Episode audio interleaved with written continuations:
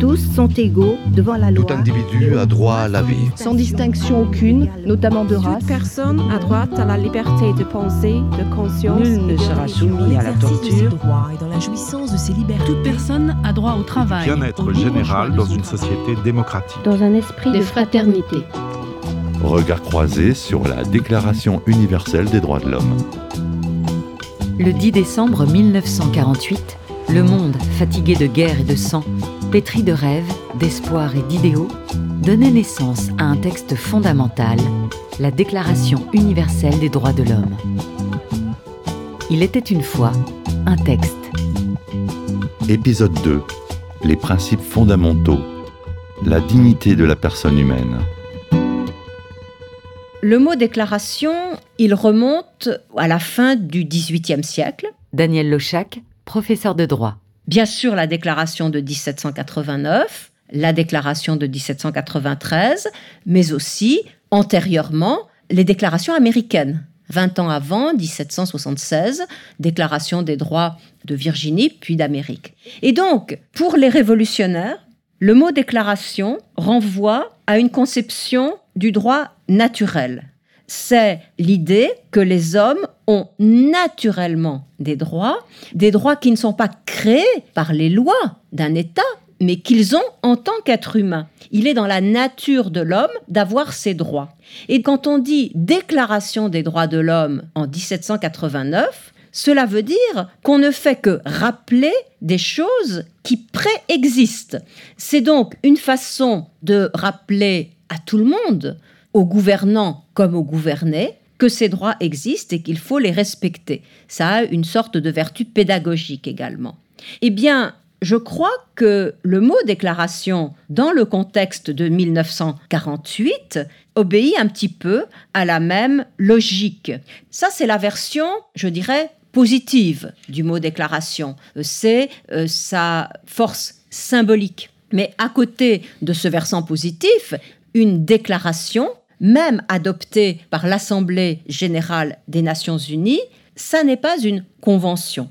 Une convention, c'est un traité. Un traité, il est signé et ratifié par les États, et une fois qu'ils l'ont ratifié et signé, ils sont engagés, et s'ils violent cette convention ou ce traité, ils peuvent s'exposer à des sanctions qui, sur le plan international, ne sont jamais capitales, mais il est tenu juridiquement.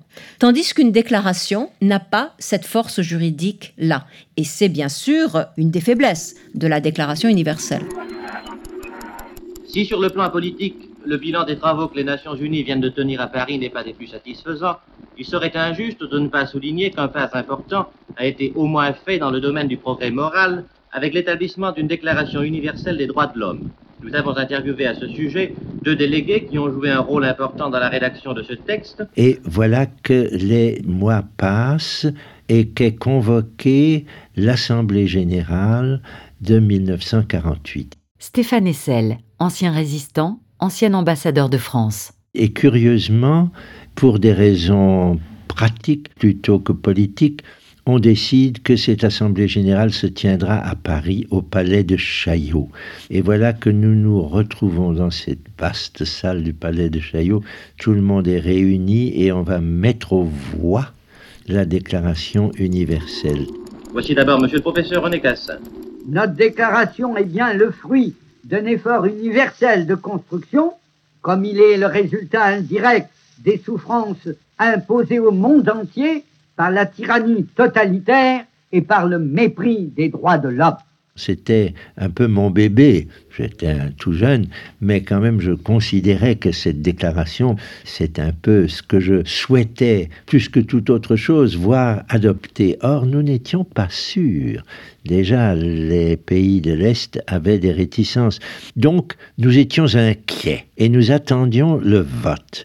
Pas encore électronique, c'était encore avant l'époque des votes électroniques. Eh bien, le vote a eu lieu et il n'y a pas eu une voix négative. Donc, on a considéré que c'était adopté par consensus. Il y a eu des abstentions, mais dans une délibération de ce genre, ça ne compte pas Tant qu'il n'y a pas de vote négatif, c'est adopté par consensus et à l'unanimité.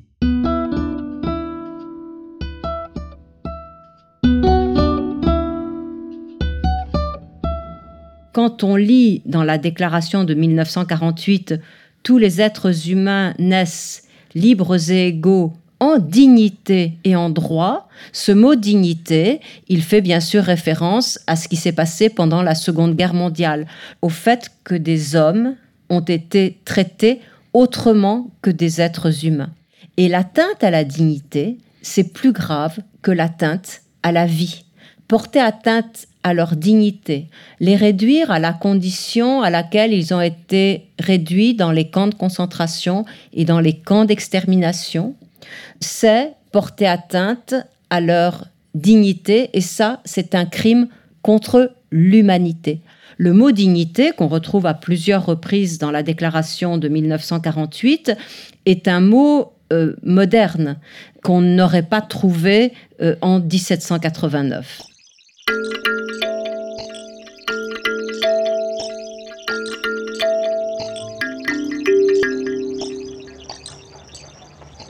Nilikuwa munyumba, ilikuwa siku ya ine.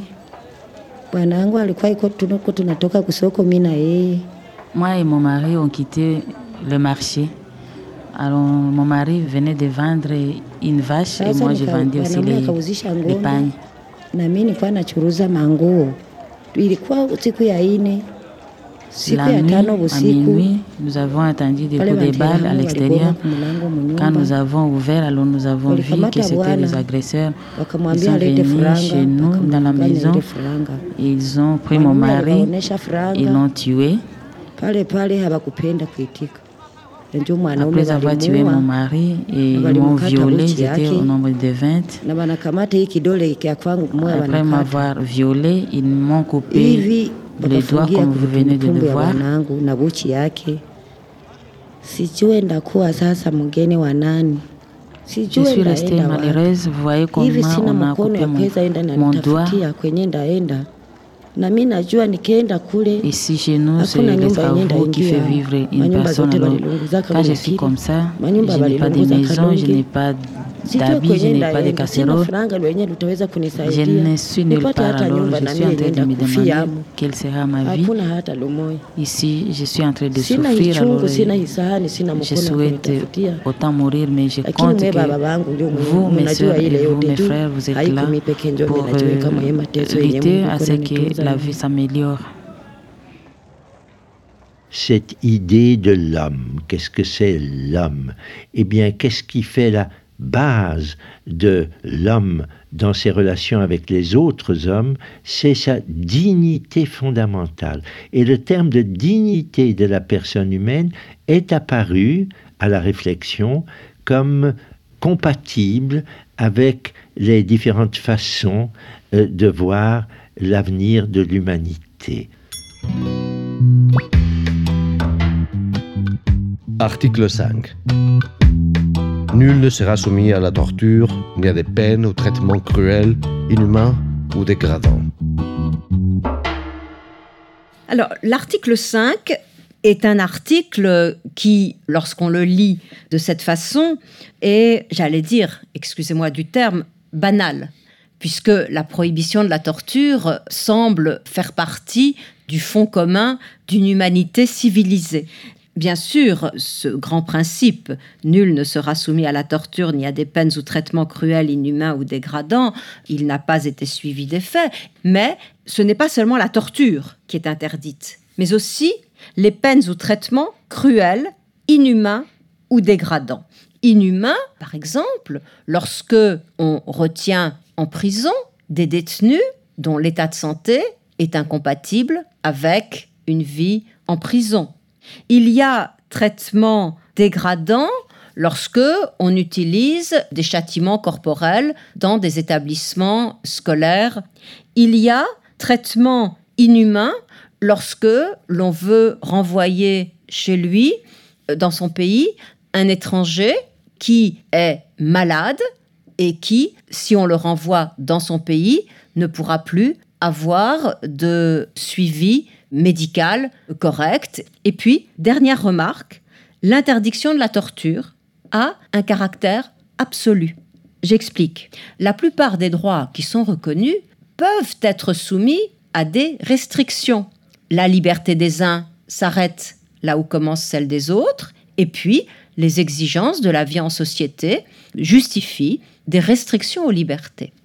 Eh bien, il faut savoir que l'interdiction de l'esclavage, l'interdiction de la torture sont des droits absolus qui ne supposent aucune restriction et qui ne peuvent en aucun cas être violés ou supprimés, quelle que soit la gravité des faits commis par une personne, quels que soient les soupçons qu'on puisse avoir à son égard, jamais, en aucun cas, ceci ne justifie qu'on se livre à des actes qualifiables de torture ou de peine ou traitement cruel, inhumain ou dégradant.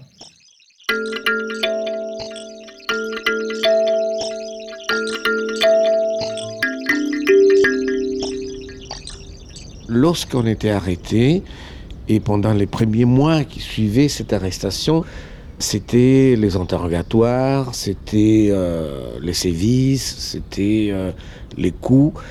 Les autorités militaires de mon pays à l'époque, ils niaient vous avoir euh, arrêté et ma famille ne savait pas du tout où j'étais. Ils savaient que j'avais disparu. On était tous des prisonniers politiques.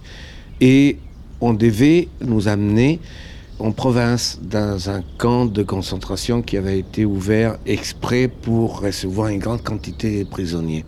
Et on nous a fait monter euh, dans des bus, et ces bus étaient obligés de traverser les centres-villes. Mais comme le gouvernement niait qu'il y avait des prisonniers politiques, où ils minimisaient cela en disant non, euh, ce sont des inventions euh, de la presse internationale, etc. Lorsque on nous a fait monter dans le bus, très vite on nous a fait nous coucher par terre. Ça fait qu'on les bus, parce qu'ils étaient plusieurs qui se suivaient, ont traversé les centres-villes. Et les gens qui étaient euh, dans la rue voyaient des bus qui étaient vides avec quelques policiers devant et derrière. Point. Et je pense que ça, c'est une image qui illustre très bien la disparition.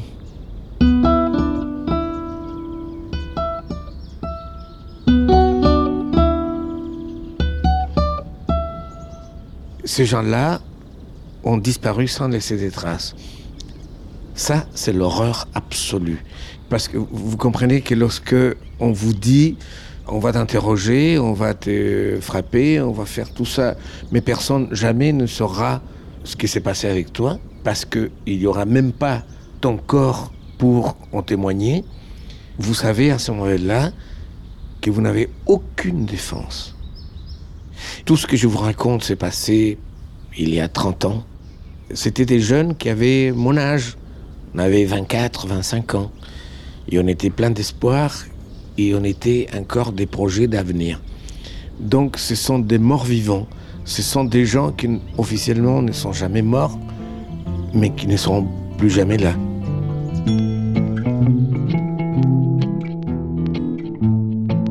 Prochain épisode, les droits civiques et politiques. Dans l'article 13, ce qui est important, c'est aussi la dernière petite phrase. Toute personne a le droit de quitter tout pays, y compris le sien, et de revenir dans son pays. Regard croisé sur la Déclaration universelle des droits de l'homme, c'est aussi un dispositif pédagogique, réalisé en partenariat avec le CAVILAM, Alliance française de Vichy, TV5 Monde et RFI. À retrouver en ligne sur leplaisirdapprendre.com enseigner.tv5monde.com, lefrançaisfacile.rfi.fr